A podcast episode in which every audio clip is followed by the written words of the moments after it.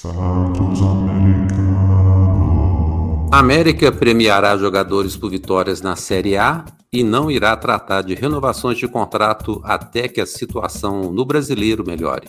Olá, seja bem-vindo aos Santos Americanos. Eu sou César do perfil Decas Web e junto com o Marcão do Castelo vamos comentar esses assuntos e responder as perguntas enviadas ao longo dessa semana pelos nossos fiéis ouvintes do YouTube. Tá preparado, Marcão? Fala César Decas Web, torcedor do América Futebol Clube. Preparado para quê? Para voltar a acompanhar o América? Porque uma semana sem jogo da América e jogo da seleção brasileira é duro, viu?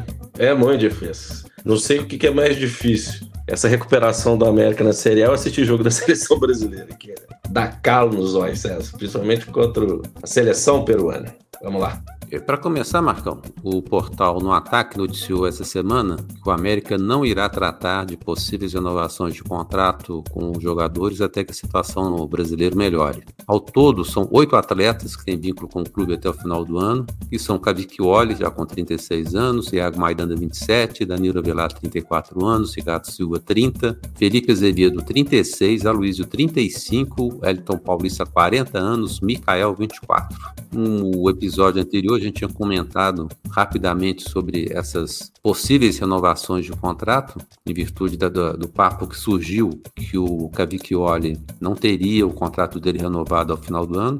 Mas dessa turma aí, pelo menos metade pode aposentar no final do ano, né, Marcão? Asilo, né? Você citou aí, se somar os 80, que é uns 800 anos. 900 anos.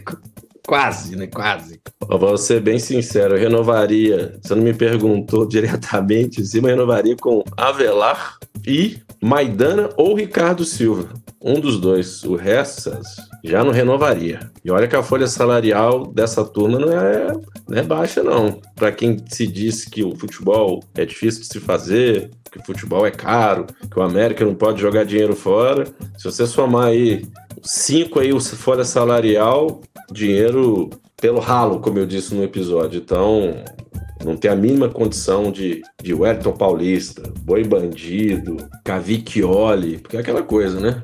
Muita gente fala assim, ah, se a gente ficar na Série A, o Cavicchioli não serve, mas ficar na Série B, o Cavicchioli é um bom goleiro para a Série B. Não, não tem mais. Não tem mais como ficar com o Cavicchioli ano que vem. Né? E o Mikael jogou o quê? Não dá nenhuma partida e meia inteira de minutagem. Então não dá, não dá. Tem que, tem que, ser, tem que ser inteligente e, mais do que inteligente, o lado financeiro do América, e vamos chamar a parte financeira do América, porque ano que vem, Série B ou Série A, a gente não pode jogar dinheiro fora de novo, César. É, a média de idade dessa turma aqui, Marcão, é de 32 anos. E só é 32 anos porque o Mikael é o mais novo, tem 24. Mesmo que a gente pense em Série A ou Série B, o Cavicchioli está com 36 anos, mesmo que a gente for pensar em Série B, a ideia seria o acesso para 2024, é, o acesso à Série A. Então ele já estaria na Série A de 2025 com 38 anos. Embora a gente tenha o caso aí, teve o caso do Jailson, teve o caso do Fábio, né? Está jogando até hoje com 40 anos. Foram goleiros que conseguiram manter uma, uma forma física e técnica por um período longo, até o final da carreira. E não é o caso do Cavicchioli, né? Que infelizmente teve aí um 2023 muito ruim. O Hélio Paulista com 40 anos, a gente não precisa nem maiores comentários. O Aloysio, que queria parar agora, no final do ano, não precisa nem comentar. O Mikael, se estivesse numa condição física boa, clínica, né? Ele seria até um bom reforço, porque eu gosto do Mikael. Mas só que ele não consegue jogar. Então não adianta você insistir com um jogador que vai ficar mais tempo no departamento médico do que em campo. O Felipe Azevedo, 36, Danilo Vilar com 34, também já estão numa idade avançada, embora até nos últimos jogos eles tenham contribuído aí para uma recuperação da América. E o Maidana é uma incógnita, né? 27 anos, não é um. Não, não joga tão mal, mas também nunca jogou tão bem. Ele é uma incógnita para o futebol, né? Ele é uma incógnita é. pro futebol. Ele, ele é, realmente o, o Maidana, assim, eu acredito que todos esses jogadores aqui podem ser substituídos ou por peças que já estão dentro do grupo ou por novos jogadores, uma renovação do elenco do América, né? Jogadores bem antigos, eu acho que para 2024 o América precisa renovar e é conforme o episódio anterior, Marcão, a gente falou sobre a renovação da esperança, né? E da renovação, essa renovação que passa pelos jogadores da base, seria aproveitar mais os jogadores que subiram, né? Deve subir mais alguns aí em 2024 aí. Tem jogador aí que está escondido ou encoberto por esses jogadores mais velhos que continuam no grupo. Agora, segundo informações da Rádio Tatiai, Marcão, a diretoria americana prometeu uma premiação por cada vitória nas três próximas partidas contra Cuiabá, Bragantino e Vasco. E lembrando que esse episódio está sendo gravado antes da partida contra o Cuiabá. É a injeção de ânimo ou é a injeção de dinheiro que o time precisava? É um absurdo, como diria o outro, né? Porque o, o, o clube, um dos poucos clubes do Brasil que pagam em dia, e a diretoria vangloria-se por conta disso também, tem que pagar para ganhar, para incentivar o negócio, não tem que, tinha que ter vergonha na cara, que era o mínimo, né? Mas eu até vi um comentário de um programa esses dias sobre o tema, falando que no mundo corporativo, quando você bate metas, e eu trabalho numa grande companhia multinacional, quando eu bato as minhas metas mensais, eu ganho uma, uma premiação. Mas é aquilo, eu não preciso do, do da premiação para trabalhar motivado, para sair de casa todos os dias, para ter o propósito né, de você sabe que eu trabalho na área da saúde, de transformar a vida das pessoas, e o jogador de futebol, de alguma forma, ele está transformando a vida dos torcedores do América, os torcedores que vão ao Independência muitas vezes sem recurso financeiro, ou pegam um ônibus, ou saem de longe para ir. Ah, mas são poucos, é o que a gente tem. Então, o propósito de fazer essas pessoas felizes, já recebem bem, e aí eu acho meio um contrassenso com tudo que eu falo de analogia com o mundo corporativo nesse, nesse aspecto, sabe, César? É, eu ouvi também o papo do, do termo, a terminologia do mundo do futebol aí que chama bicho molhado. Eu falei, o que, que, é isso, gente? Bicho molhado? A melhor coisa que tem é o bicho molhado. Conversa de futebol, o que, que é isso? Que é quando é prometido por parte da gestão do clube uma premiação caso ocorra vitória. E aí o cara entra no vestiário já tem o dinheiro contadinho no envelope. Esse dinheiro aqui é do senhor Felipe Azevedo, esse aqui é do Cavicchioli, esse aqui é do Martinez. Então o cara recebe na hora. Deve ser maravilhoso, né? Deve ser maravilhoso. Você sair com a vitória e com dinheiro, com o bolso cheio de dinheiro. Então é aquilo, César. É um estímulo para uma turma que quase em totalidade só está preocupada com dinheiro mesmo se são movidos a dinheiro, a gente viu campanhas aí da Sul-Americana e Copa do Brasil surpreendentes e tinha aquela premiação que todo mundo falava assim, olha o Pix, é por quê? Por que será? Que rendia tão bem e chegava tão longe quando havia o Pix e o Campeonato Brasileiro, a premiação no final do campeonato, essa nhaca. Vamos ver, César. Vamos ver se o dinheiro se o dinheiro vai servir de estímulo para o time nesses três jogos. Mas é aquilo que a gente comentou no último episódio. Eu já vejo uma evolução com essa meninada que entrou. Essa meninada não é só dinheiro. Não estou sendo hipócrita, não, galera. Ninguém também. Ninguém trabalha de graça, não. Mas essa meninada, eles não querem. Não estão pensando só no dinheiro de agora. Eles estão pensando no que vai vir em breve.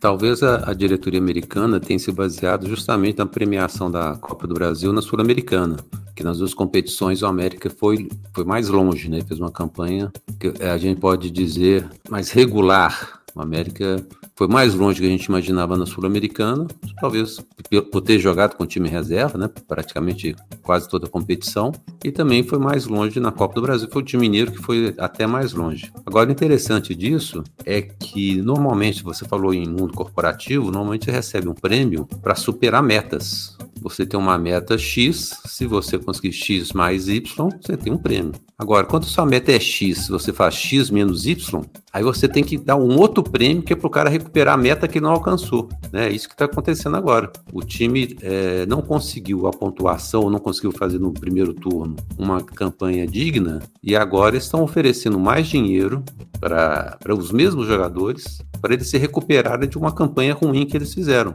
Acho válido, eu acho que o América, inclusive, está algum tempo na fase do desespero, as contratações foram feitas na, na janela. Já foram meio desesperadas, porque contratou jogadores desconhecidos e no último fórum, que foi o último fórum SAF 2023 que foi feito em Belo Horizonte, o diretor jurídico do América estava comentando que se o América cair para a Série B, ele vai ter 60 milhões de reais a menos de faturamento em 2024. E 60 milhões é muito dinheiro.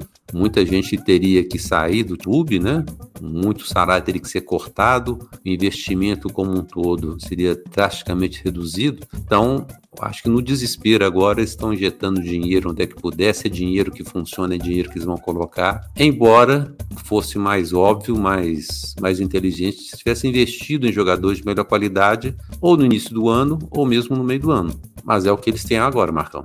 É, e esse valor de 60 milhões é um pouco menos do que o América faturou com a venda do Arthur mais o Vitor Roque. Então é muito dinheiro mesmo. Para recuperar essa grana é difícil. E, e, eu não vou ficar aqui falando e debatendo sobre política de premiação das empresas de vendas, porque isso é muito variável de companhia para companhia, mas existem as premiações de recuperação, né? São as premiações de recuperação. Então, se você não bateu a meta no primeiro semestre, estou chutando, tá, galera? No primeiro trimestre, mas chega no segundo e não ganhou nada de premiação. No segundo trimestre você consegue não só cumprir a meta, não tá parecendo coisa de política, mas não, viu, galera? Se eu chegar à meta ainda recuperar a pontuação do primeiro trimestre que você não tinha conseguido, você ganha uma premiação. Né? Então, vou chutando aqui, tá, galera? Para não ficar confuso. O objetivo era 10 pontos, a gente conseguiu 3. Aí no próximo trimestre a gente consegue os 10 pontos e recuperar os 7 que a gente não atingiu no primeiro trimestre. Aí ganha a premiação. Agora fica muito, é o que você está falando. Não conseguiram produzir, ou produziram muito pouco. Agora você é bonificado por uma vitória. Tudo bem, mas essa vitória pode ser que não, não nos salve, né, César? E aí, eu recebi a premiação sem, ser, sem ficar na Série A no final do campeonato? Enfim. É, possivelmente vencendo, esse, né, se, der, se der certo e vencer esses três jogos, vai ter a premiação. Mas vamos prorrogando essa, essa premiação aí até o América se garantir matematicamente. E isso sem falar que os jogadores devem ter um prêmio também por permanecer na Série A, por conseguir vaga na Sul-Americana, por conseguir uma vaga na Libertadores, né? A posição que o América alcançar também vai ser revestida em prêmio para os jogadores. Então esse é um prêmio adicional para eles tentarem recuperar todo esse tempo perdido, esse primeiro turno praticamente todo. O América fez uma campanha bem ruim.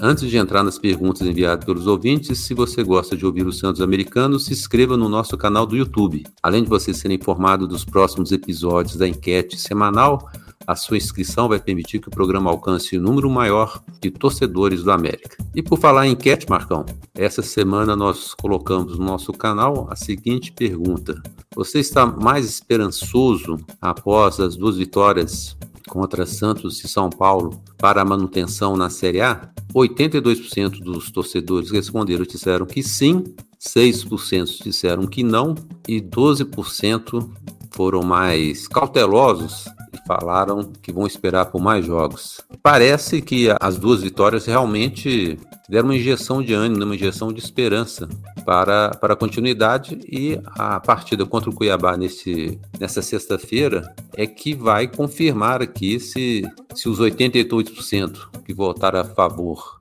da esperança estão certos ou não, Marcão.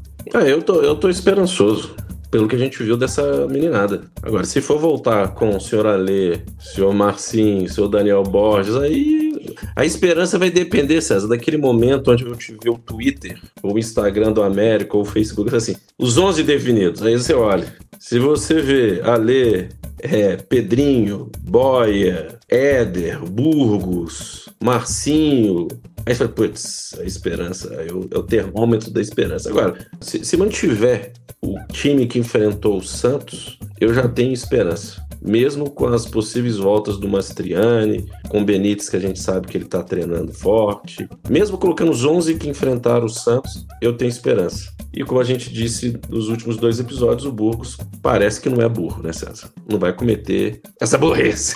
Exatamente. Marcão, vamos para as perguntas dos ouvintes.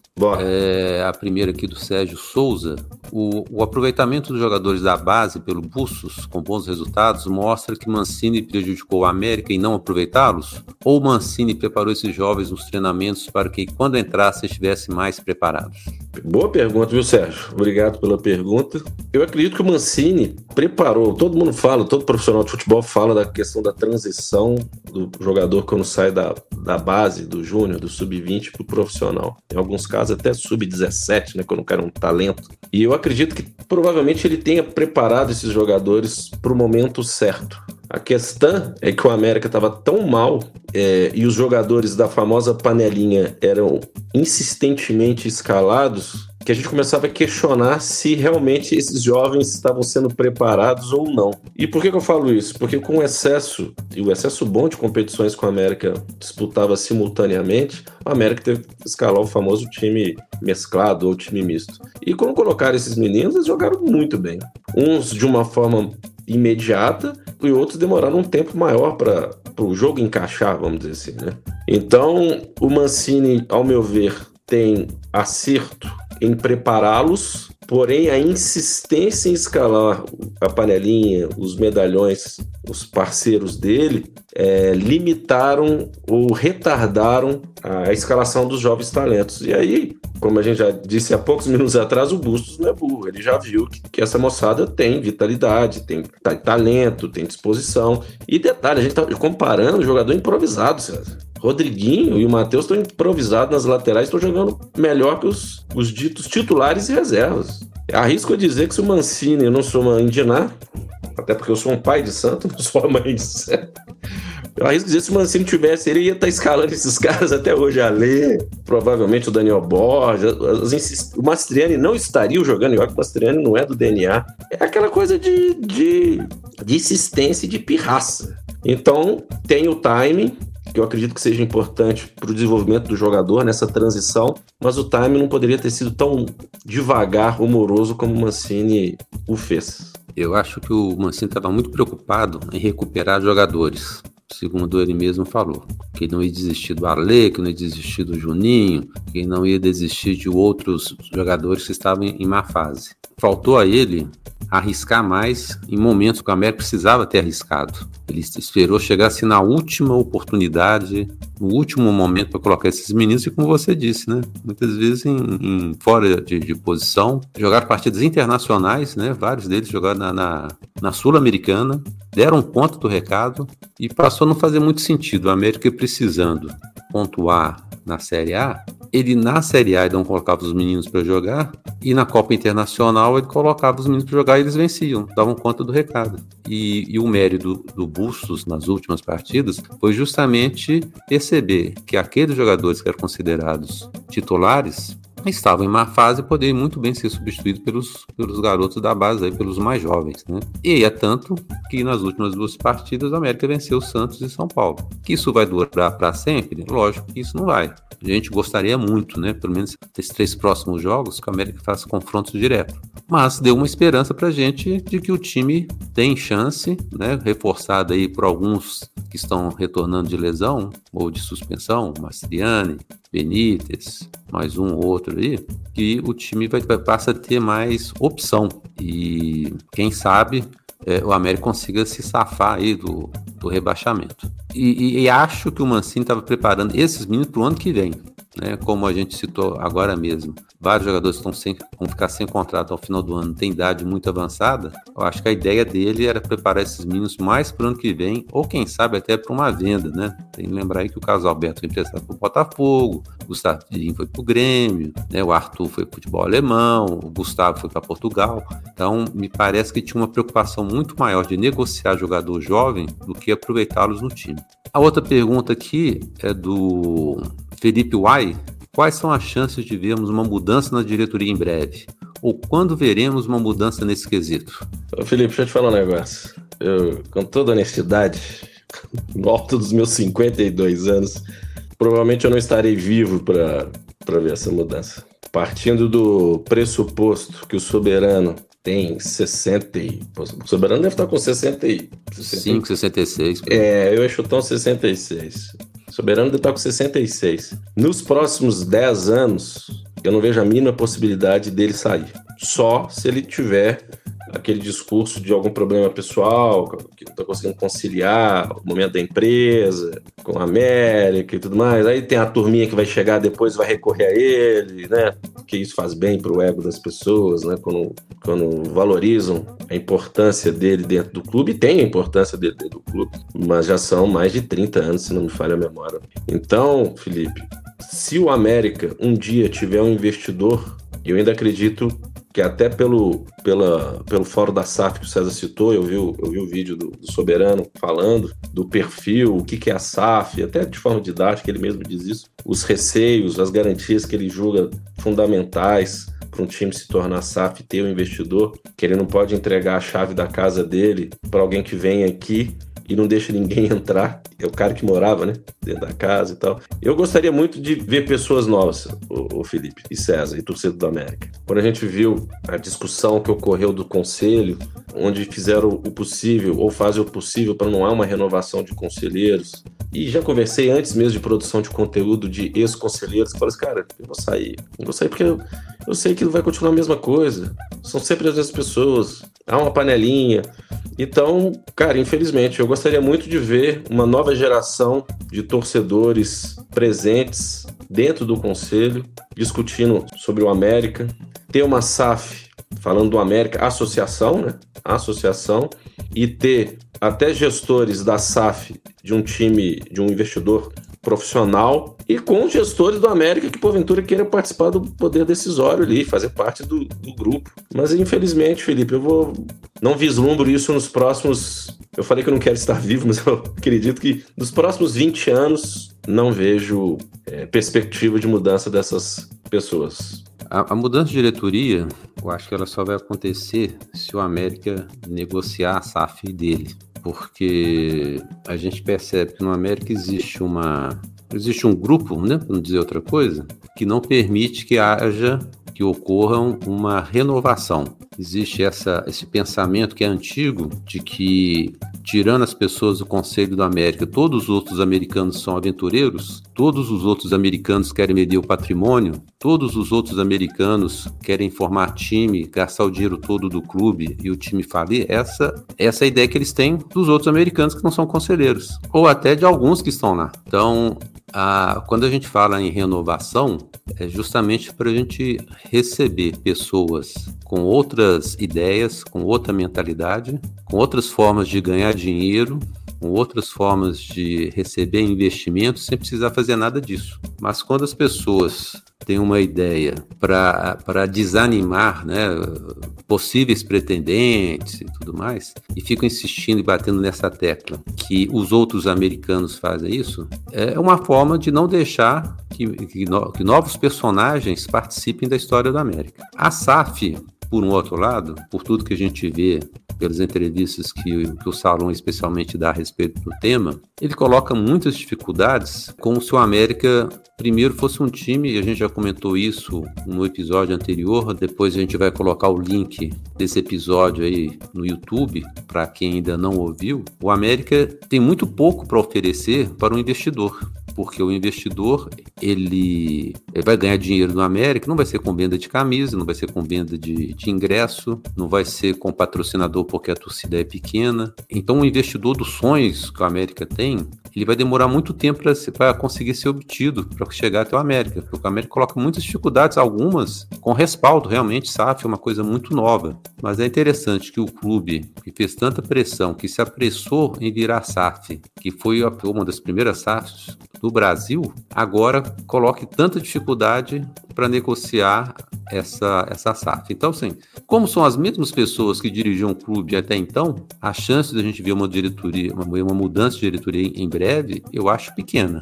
É, nesse, nesse fórum da SAF, foi comentado que a SAF do time do Barro Preto e do time Vespasiano foram entre aspas, fáceis de serem negociadas, porque eram, foram negociados por pessoas é, com uma certa ligação já ao clube. Né? O Ronaldo, por ter jogado no time azul, os 4, 5, 3, sei lá quantos R's aí, por já estarem dirigindo o time do time Vespasiano.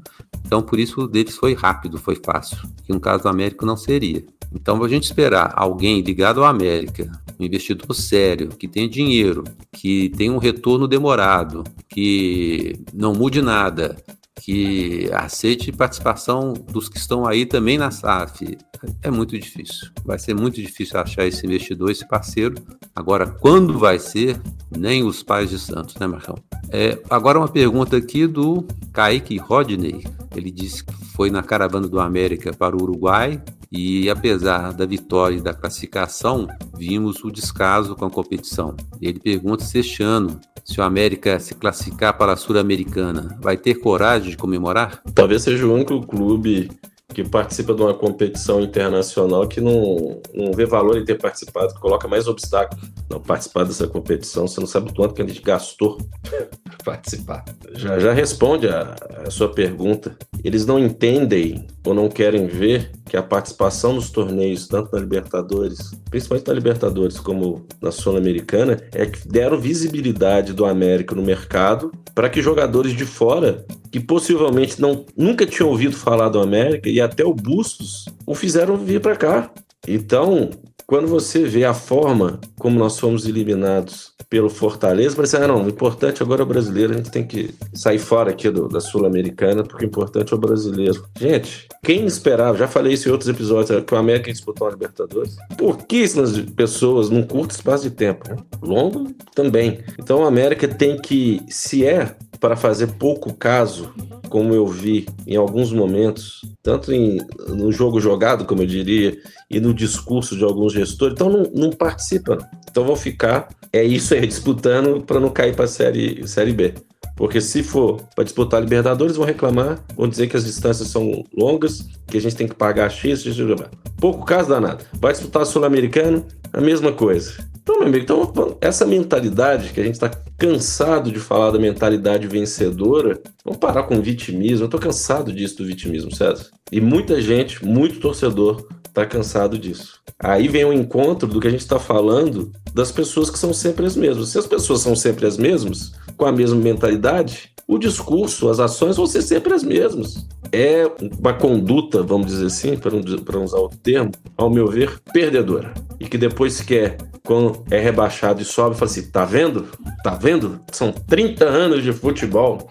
Olha o que a gente fez pelo clube, mais uma vez. Vocês não sabem como é difícil gerir o América. Muito triste e até pegando uma carona do que a Bia Moraes participou do podcast, o César sabe o nome do podcast aí, ela foi ex-assessora de imprensa, se não me falha a memória, do América. Ela falou como o América perdeu a oportunidade, e a gente falou isso também várias vezes, dois anos nós estamos falando isso, de explorar a participação do América na Libertadores, na Sul-Americana, com a torcida do América. Muito pouco foi feito. Muito pouco foi feito. Então, se eles mesmos não fizeram questão de enaltecer esse momento com a torcida, vocês acham que vai mudar alguma coisa com essas mesmas pessoas?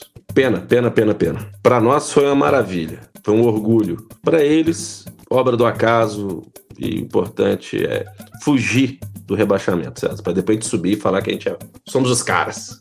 O podcast que o Marcão falou é o Bora para a Resenha. Teve a participação da Bia Moraes, que eu recomendo os americanos assistirem. E interessante que esse, esse podcast, raramente vai alguém do América lá. E o nosso diretor de marketing esteve lá antes de virar diretor de marketing do América. Foi muito bem recebido porque ele tinha dirigido o mesmo departamento no, nos Azuis. O nosso presidente da SAF esteve participando e no cenário tinha camisa dos nossos dois rivais ao fundo. Os dois foram lá, mesmo o nosso diretor de marketing, né, que era muito amigo do pessoal de lá, ninguém mandou uma camisa do América. Aí a filha da Bia Moraes, que deve ter uns 12 anos, 10 anos, 12 anos, é que deu uma camisa para a equipe do programa para colocar no cenário. Então, se vocês assistirem um episódio anterior ao da Bia Moraes, vocês vão ver que não tem a camisa do América. Melhor, no episódio da Bia Moraes já não tem a camisa do América. No episódio seguinte, que foi coincidentemente foi do Emerson Romano, tem a camisa do América lá no cenário. Então você vê como é que os, os detalhes, né? Como é que os detalhes. É, e, e, eu também recomendo muito a entrevista, até porque ela foi pioneira, sendo mulher na assessoria de imprensa de um clube aqui de Minas. Tem um, não quero dar spoiler, mas a gente já deu TV. Quando ela foi assessora, tem vários casos que ela conta de ex-jogadores do América, fatos engraçados, outros nem tão até tristes, e um deles é justamente isso que você está falando, sabe? que não tinham bandeiras do América para serem colocadas no velório de torcedores ilustres ou funcionários ilustres. E ela deu a ideia de comprar fazer bandeiras do América nessas situações. E o que, que aconteceu? Quando o pai dela faleceu, não tinha uma bandeira do América, porque o América não queria ceder uma, uma, uma bandeira para colocar no, no, caixão do pai. É, Mas recomenda e, a, a, entrevista da Bio Moraes, galera. É, e só para completar a resposta que você deu para o Kaique, se o América ter coragem de comemorar né, uma, uma Sul-Americana, a torcida sempre vai comemorar, né? Porque a torcida sempre vai entender que é uma mudança de patamar e é uma conquista. Mas a diretoria do América, ela, ela se parece com aquele cara que trabalha a vida toda, luta, luta a vida toda pensando em construir uma casa. Aí ele constrói a casa com piscina, com ar-condicionado, bem localizado. Aí quando ele muda para casa, começa a reclamar que a conta da água tá cara, que a conta da energia tá cara, que o IPTU é caro, que agora tem que pagar mais empregados. Quer dizer, lutou tanto para conseguir uma coisa e não sabe usufruir daquilo que ele conquistou. Então, é, como disse o Marcão, mentalidade pequena. Se pensar um pouco mais alto, se deu aonde chegou, daria mais valor às conquistas que o time vem alcançando ou tem obtido nos últimos dois anos, especialmente. E mais dois comentários aqui, Marcão, para encerrar essa, essa leva aqui de, de, perguntas. O Antônio Assis escreveu dizendo que o América só vai crescer verdadeiramente quando mudar totalmente de diretoria, com pessoas com coragem e ideias modernas e que acreditem no seu trabalho e sem amadorismo. Que resume bem né, o que a gente, a gente comentou na, nas perguntas anteriores. E o Flávio Azevedo dizendo que para atrair mais torcedores, sugere que fazer um treino rachão com a presença da torcida, incentivando os sócios Onda Verde a assistirem aos treinos e treinar na Arena do América popularizando a equipe e sorteando brindes. Inclusive, nessa entrevista da Bia Moraes também, ela dá várias sugestões para valorizar o torcedor do América, do sócio Onda Verde, inclusive com ingressos gratuitos aí para crianças, mulheres, etc. Queremos agradecer aos fiéis ouvintes dos Santos Americanos que ao longo da semana se inscreveram em nosso canal, participaram da enquete, curtiram ou deixaram comentários no YouTube e Spotify, como Adolfo Parenzi, Adriano Carvalho, Antônio Assis, Carlos Eduardo Rocha, Diego Henrique, Felipe Uai, Fernando Jesus, Flávio Azevedo, Gilmar Pereira, Cláudio Vilela, Guilherme Rosenburg, José Alves Aguiar, Kaique Rodinei, Cuba Knights, Lucas Lopes, Lúcio Melo, Marcelo Calçorari, Márcio Mansur, Roberto Lopes de Oliveira Neto, Sérgio Souza e Wilton Correia. Nosso agradecimento também aos que contribuíram para a manutenção do canal através de Pix para podcast santosamericanos.gmail.com da Caixa Econômica Federal. Agora que você ouviu o episódio de hoje, deixe seu comentário e sugestão de tema no canal do YouTube ou no Spotify, mesmo que esteja nos ouvindo por qualquer uma das plataformas de áudio em que o programa está disponível. Se inscreva no canal e acompanhe o Instagram, Facebook e Twitter dos Santos Americanos, do Marcão do Carcero do Decas Web. A todos vocês que nos acompanharam até aqui, o nosso muito obrigado. Na sexta-feira estamos de volta com um novo episódio. Abraços e Marcão, até o próximo programa. Até o próximo programa, que hoje à noite o América vença o Cuiabá e na terça o Braga. Não é isso? Aquele abraço. Tchau. Santos América.